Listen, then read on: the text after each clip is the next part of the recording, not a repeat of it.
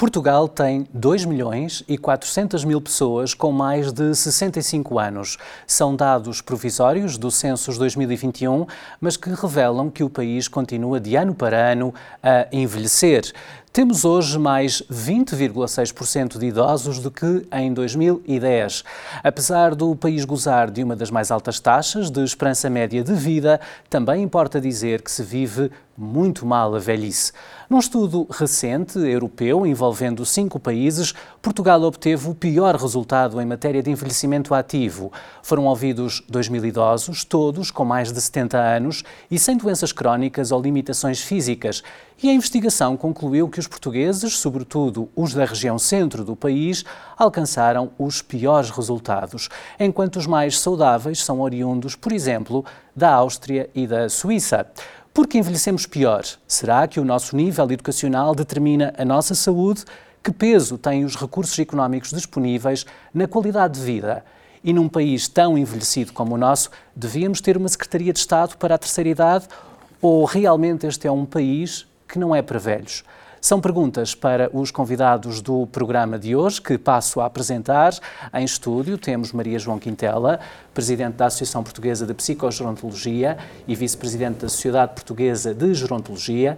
Também Pedro Madeira Marques, presidente da Associação dos Médicos dos Idosos Institucionalizados. E através de videochamada, a partir de Coimbra, juntam-se à nossa conversa José Pereira da Silva, é médico e diretor de serviço de reumatologia do Centro Hospitalar Universitário de Coimbra e coordenou também a participação portuguesa no estudo europeu. E em Castelo Branco, Maria João Guardado é professora do Instituto Politécnico de Castelo Branco uh, e preside também a Unidade de Investigação Interdisciplinar das Comunidades Envelhecidas Funcionais. Sejam muito bem-vindos. Maria João Quintela, começo precisamente por si. Por que é que envelhecemos pior em Portugal? Por muitas razões, mas penso que uh, desde há muito tempo que refletimos sobre estas matérias e a razão principal é porque não fizemos uma revolução sobre esta matéria. Uma revolução cultural, uma revolução mental, uma revolução de processos, uma revolução de atitudes, uma revolução de, de educação uma revolução na própria formação médica e no modelo biomédico que habitualmente é aquele que uh, uh, encaixamos, digamos, no envelhecimento. Nós sabemos que são múltiplos os fatores que influenciam o envelhecimento, desde os fatores individuais aos fatores sociais, ambientais, profissionais ao longo da vida, educacionais, ah, de recursos económicos, mas não são apenas fatores externos, é, é também a forma como nos veem, como veem os mais velhos, eu já, já, já posso considerar-me dentro desse grupo, e a forma como os mais velhos se veem a si próprios. E, portanto. E eh, necessariamente as escolhas que também fazem. Sem dúvida nenhuma, as escolhas individuais ao longo da vida, as que podem fazer, as que os deixam fazer. Por exemplo, há pouco falávamos sobre as questões da reforma. As idades da reforma não são escolhidas propriamente, enfim, não são à la carte. Uh, são decididas uh, mais ou menos do ponto de vista económico mas não do ponto de vista da funcionalidade de cada um. Nós sabemos que não há duas pessoas de 70 anos iguais. E, portanto, uh, uh, o envelhecimento individual é muitas vezes preterido pela imposição do envelhecimento demográfico. E o envelhecimento demográfico uh, tem duas culpas. A primeira é que os mais velhos não querem morrer mais cedo. Portanto, tem a esperança de vida e querem aproveitá-la e querem viver mais tempo. E vivem mais tempo. Mas vivem pior. Vivem pior, Pelo menos em mas Portugal. querem viver. Claro. Às vezes não os deixam. Outras vezes, às vezes nem é às vezes, é muitas vezes. E uh, também os, os, os, mais velhos uh, portugueses uh, têm sobre si múltiplos fatores que não vêm ao de cima. Quer dizer, uh, se uma pessoa com 75 anos vive num espaço que uh, tem acessibilidade a serviços, a, apoios eh, domiciliários na comunidade, a, a, a, pessoas que lhe querem bem, a, possibilidade de afetos, não vive em isolamento, totalmente sozinho, não é preterido, não é roubado, não é maltratado, uh, não é esquecido nos corredores, enfim, de muitos sítios uh, ou não é esquecido pela família, uh, viverá seguramente muito pior e menos tempo do que pessoas que possam ter acessos a serviços e até serviços de, de, de, de urgência uh, num espaço útil ou num tempo útil. Uh, uh, se tem em redor de si pessoas que lhe podem, em determinadas circunstâncias de alguma dependência, manter as pessoas independentes, apesar de alguma ajuda, e, uh, uh, sobretudo, também se a sua capacidade de autoestima, de realização na sociedade é possível. Nós sabemos que, por exemplo, existem limites de idade para, para, para, para estar na função pública. Uma pessoa pode ser uh, Presidente da República aos 70 anos, mas não pode ser professor universitário. Explica-me qual é o critério biológico, social, uh, uh, uh, humano, capaz, científico é uma boa questão, de facto. Deixe-me só envolver o Pedro Madeira E pode Marques, ser um bom Presidente da República. Com certeza. já, já voltaremos à, à conversa, mas deixe-me envolver o Pedro Madeira Marques, que está aqui uhum. também em representação de uma associação recentemente criada. Uhum. Uh, sabemos que a grande parte dos idosos, uh, ao contrário uh, também do que mencionava como solução a doutora Maria João Quintela, encontra-se em lares, em ERPIs, que são estruturas residenciais para estas pessoas idosas, uhum. algumas instituições de, de solidariedade social. A, a, nossa forma de olhar para o envelhecimento, aquilo que nos espera a todos nós, tem obrigatoriamente de mudar? Há aqui um paradigma que tem que mudar? Tem. Uh, primeiro que nada, obrigado pelo convite. Uh, sim, obviamente que o, o paradigma tem de mudar. Nós temos um paradigma de chutar, peço desculpa o, a frase menos boa, mas de chutar os idosos para um lugar fora da nossa sociedade. Esse uh, é talvez o primeiro erro. Esse é o primeiro erro, sim. Uh, em vez de incluirmos os idosos como parte de, da nossa vida normal e da nossa sociedade, nós estamos para um sítio onde eles desaparecem. Uh, e os lares que poderiam ser eventualmente um sítio de inclusão, onde os idosos que deixam de ter condições para serem cuidados pela sua família poderiam novamente envolver-se com eles, passam a ser um sítio onde eles ficam escondidos, debaixo de um tapete, onde ninguém os vê. E onde, eventualmente, se os cuidados não forem melhores, as coisas podem não, não correr da melhor forma para eles. Uh, e, portanto, sim, o paradigma tem de mudar. Uh, antigamente, os idosos, e eu lembro-me disso acontecer, os nossos avós eram os nossos role models, eram aquelas pessoas em quem nós íamos pedir conselhos, eram aquelas pessoas que opinavam acerca de um namorado, de uma namorada, de alguém, de uma escolha que o mais novo fosse fazer e que era ouvido, e hoje em dia não. O idoso é o chato, é o que está ali a incomodar, é o que nós temos de mudar a vida toda por causa deles, é o que não podemos ir ao estrangeiro porque temos de cuidar nosso, do nosso idoso, é aquela pessoa que, e infelizmente isto acontece, eu vou deixá-lo nas urgências do hospital que é para poder ir fazer o meu jantar de Natal sem problema nenhum. E isto acontece, e portanto é um paradigma da sociedade não é só portuguesa, mas que acontece, estamos a falar do nosso país. O Pedro, permita-me permita interrompê-lo, uh, o hum. Pedro uh, é médico também, sim, sim, sim. Uh, dá, dá, dá consulta, disse-me há pouco, antes de começarmos esta gravação, em Vila Franca de Xira, uhum. continua a ter muitos casos de idosos abandonados em hospitais. Sim. é uma realidade, efetivamente, muito vimente no nosso país e no meu hospital, sim. infelizmente, e que tipo de apoio é que, uh, social, imagino, uh, além daquele que é o hospitalar uh, estrito senso, é que pode ser dado a esse tipo de pessoa? É assim, nós temos a Rede Nacional de Cuidados Continuados, um, que neste momento, houve uma notícia recente que, que expôs que 30% dessas unidades estavam em risco de fechar por falta de financiamento que é público. Não existe orçamento para financiar essas instituições. Em termos de, de, critérios, tem critérios muito apertados para, para a admissão nessas unidades. São para idosos, por norma, com um, grande, com um alto nível de dependência e que frequentemente necessitam de cuidados, um, de, cuidados de enfermagem contínuos. Para além disso, existem outras tipologias um, que visam a reabilitação, que tendo em conta os muito idosos que nós temos, que já são apanhados num, num, nível de dependência muito avançado por falta de medidas preventivas, por falta deste apoio na comunidade que já foi falado aqui, que ajuda a prevenir este grau de dependência, deixam de ter critério para ser admitidos nessas unidades, portanto ficam dependentes e não é possível, nós, o, país não tem meios para voltar a recuperar estes idosos. Um, depois tens unidades de cuidados paliativos que são para, são para outro tipo de doentes. Mas o que nos está a dizer é que há ali um momento específico em que ficam quase em terra de ninguém. Sim, basicamente.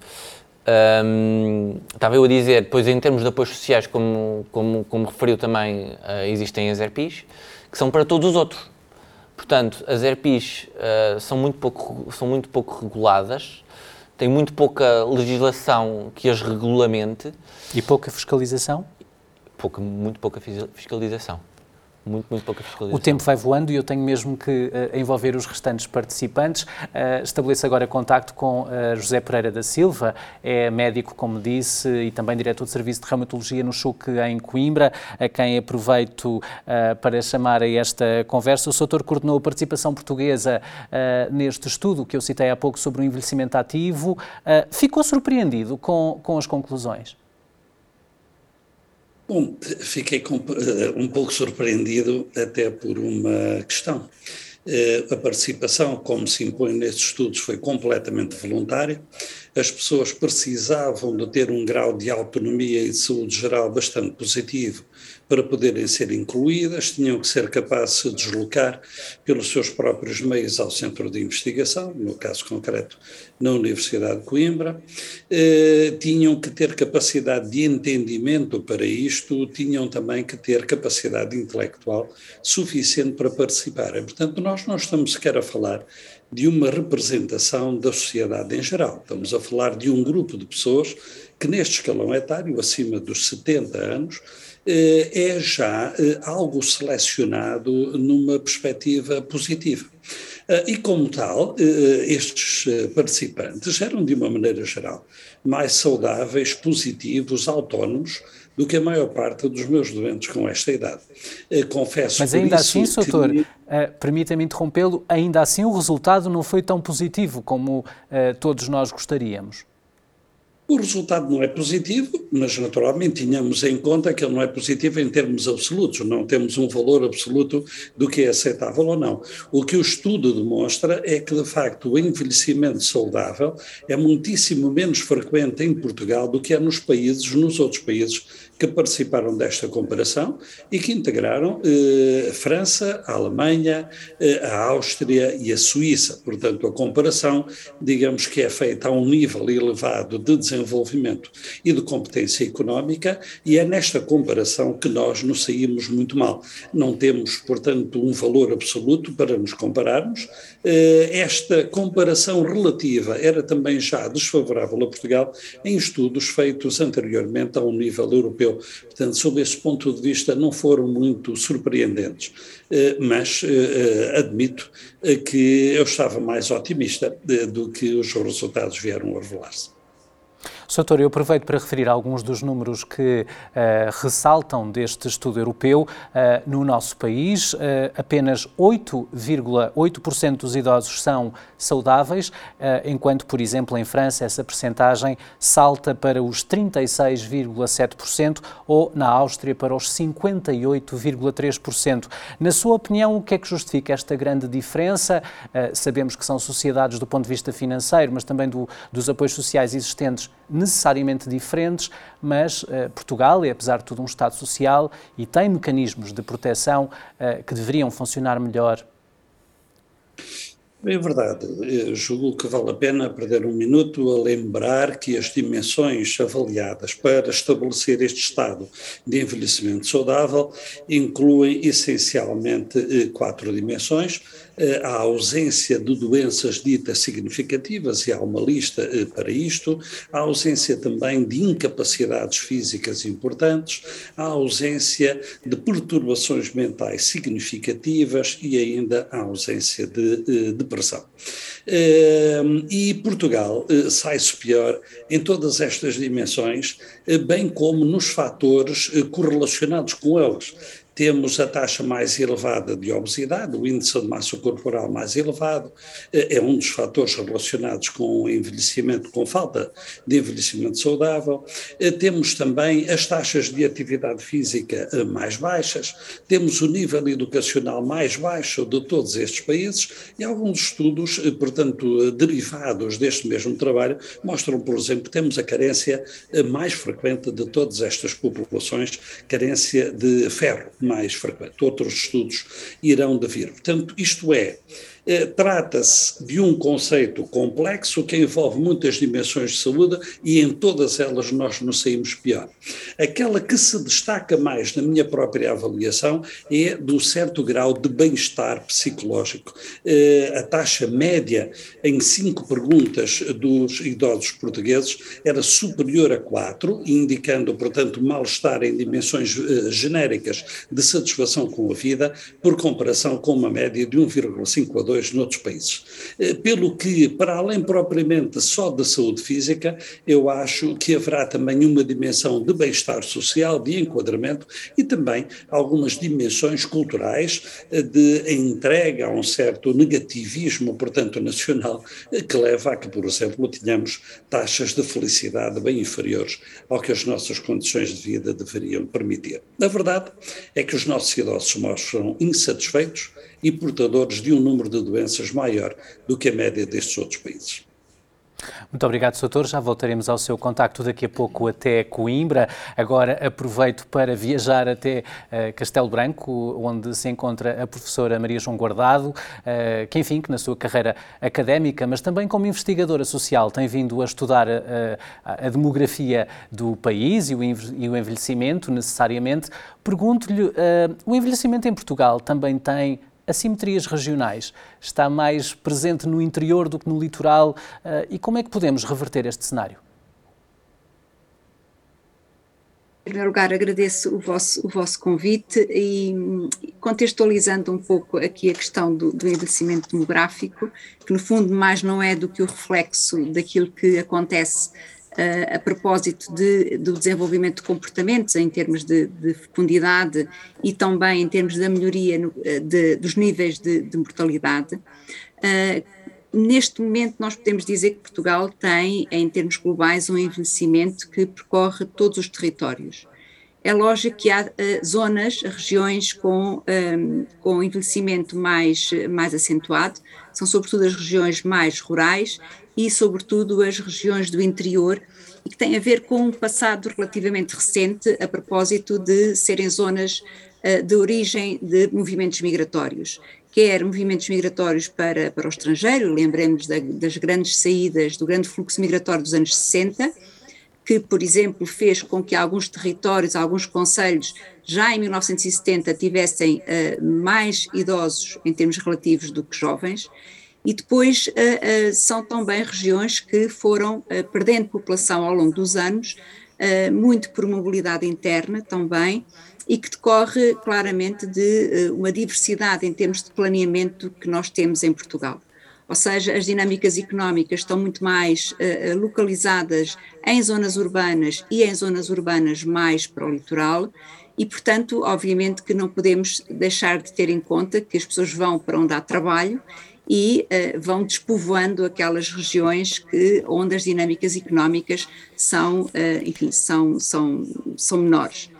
Uh, na verdade, portanto, isto leva-nos a que nós tenhamos claramente zonas onde o, o, envelhecimento é maior, não apenas em termos percentuais dos maiores de 65 anos, como também em termos dos maiores de 80 anos. São sobretudo também estas zonas que, fruto lá está, eh, da saída dos mais jovens, têm neste momento percentagens extremamente elevadas de, ehm, de pessoas com mais de 80 anos e aquelas onde, enfim, uh, estarão mais, uh, onde a, tendência para a dependência também é mais elevada.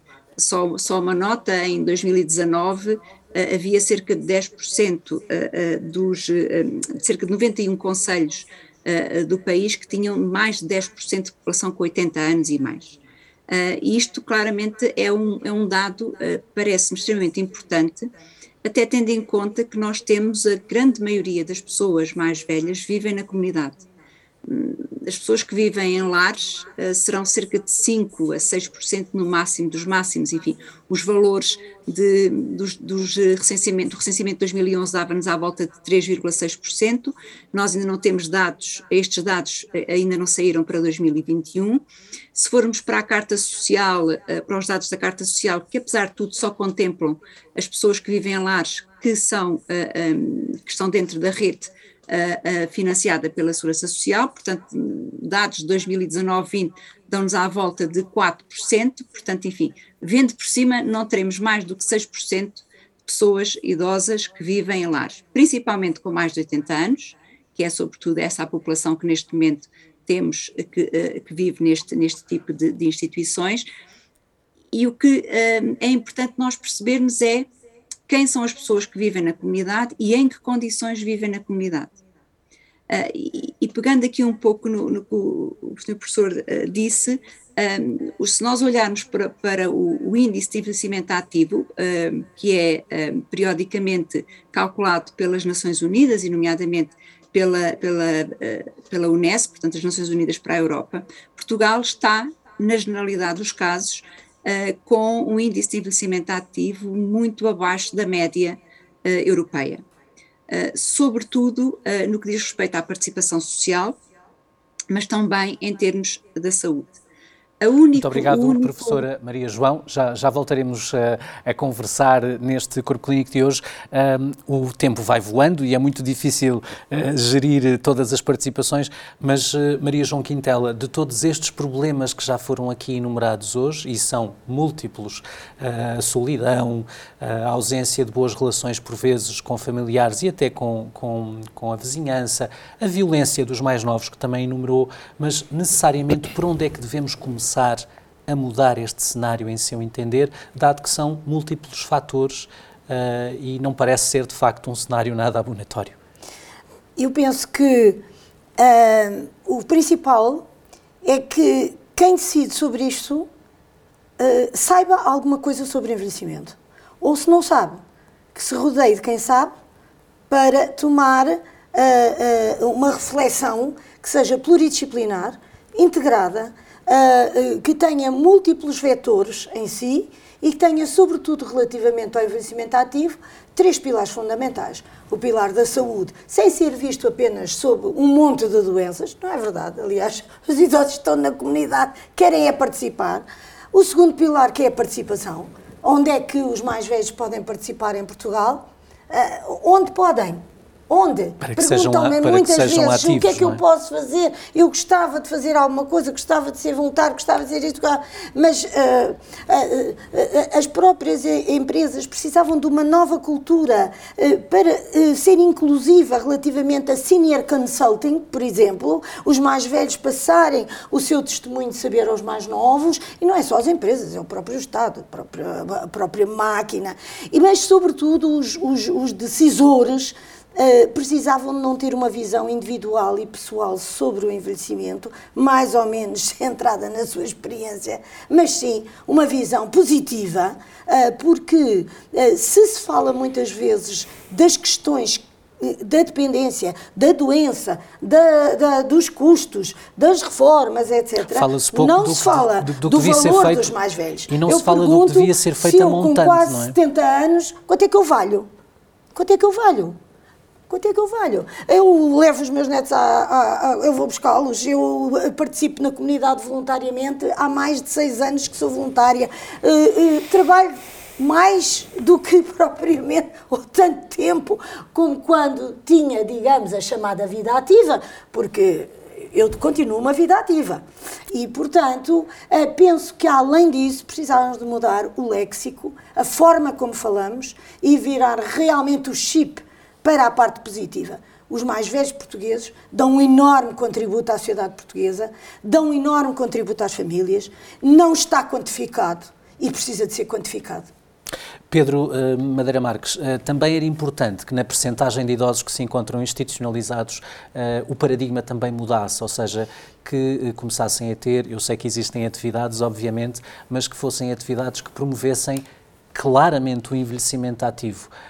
porque muitas vezes a ideia que temos nessas instituições é que as pessoas estão ali, numa sala, sentadas, participam em algumas atividades, mas provavelmente não será o suficiente para atingirmos as metas do envelhecimento ativo? Eu acho que a questão aqui passa por uh, as atividades que nós fazemos sejam atividades, e pensando num modelo uh, economicista, digamos assim, sejam, sejam atividades que gerem lucro, lucro para os idosos. Não vale a pena nós estarmos a fazer atividades para estes idosos que não melhorem a sua funcionalidade, que não mantenham a sua funcionalidade, porque a principal característica do, dos doentes idosos é a facilidade com que eles podem perder aquilo que têm. Podem recuperá-la, é verdade, mas também a perdem mais facilmente. E, portanto, é importante que toda esta mobilidade, seja mobilidade funcional, seja mobilidade cognitiva, seja mobilidade nutricional, digamos assim, seja mantida. E, portanto, é importante que, que as ERPIs, que os lares, os famosos lares, a designação é ERPIs, tenham todas as suas, atividades, todas as suas atividades, e não estamos a falar só de, um, das atividades do dia a dia, de, dos animadores por aí fora, estamos a falar de uma dieta ajustada uh, aos idosos, estamos a falar de um acompanhamento médico. Da promoção do exercício promoção físico, do quando exercício é possível, físico, claro. Exatamente, que também, que também é uma prescrição médica, que também deve ser acompanhado por um médico que saiba o que é que o idoso precisa, não estamos a falar de um, de um médico de medicina física e reabilitação, estamos a falar de alguém que perceba do idoso e que perceba do, do, do tipo de exercício que o idoso mais beneficia. E, portanto, toda a, a, a atividade um, que, que, existe dentro de um lar, desde o acordar do idoso até ao deitar do idoso e durante a noite do idoso, deve ser direcionada para a manutenção da autonomia um, do idoso que passa por todas estas dimensões que eu falei, atividade cognitiva, ajuste nutricional, um, ajuste da medicação por um, por um médico que perceba efetivamente o que é que o idoso é e o que é que o idoso precisa. E, portanto, passa por isto tudo. É, é, é desafiante, mas efetivamente precisa de, de, de que alguém se debruce, uh, como foi dito já aqui, uh, de uma forma séria e sistemática sobre o que é o idoso, um, porque efetivamente há atividades que os médicos, por si só, com formação, podem fazer e isso pode melhorar muito e parte por aí, parte pelo, pro, pelo, peço desculpa, de cada um de nós, uh, de fazermos, de nos formarmos em geriatria, de, de, procurarmos saber mais sobre o assunto e aplicarmos estes nossos conhecimentos nesta área, mas é difícil uh, chegarmos a um nível aceitável se efetivamente não houver instituições que, que promovam e que forcem as atividades, que, que for, forcem as autoridades, peço desculpa, uh, responsáveis por este assunto a ter uma atitude mais séria, acima de tudo, e responsável sobre, este, sobre esta problemática.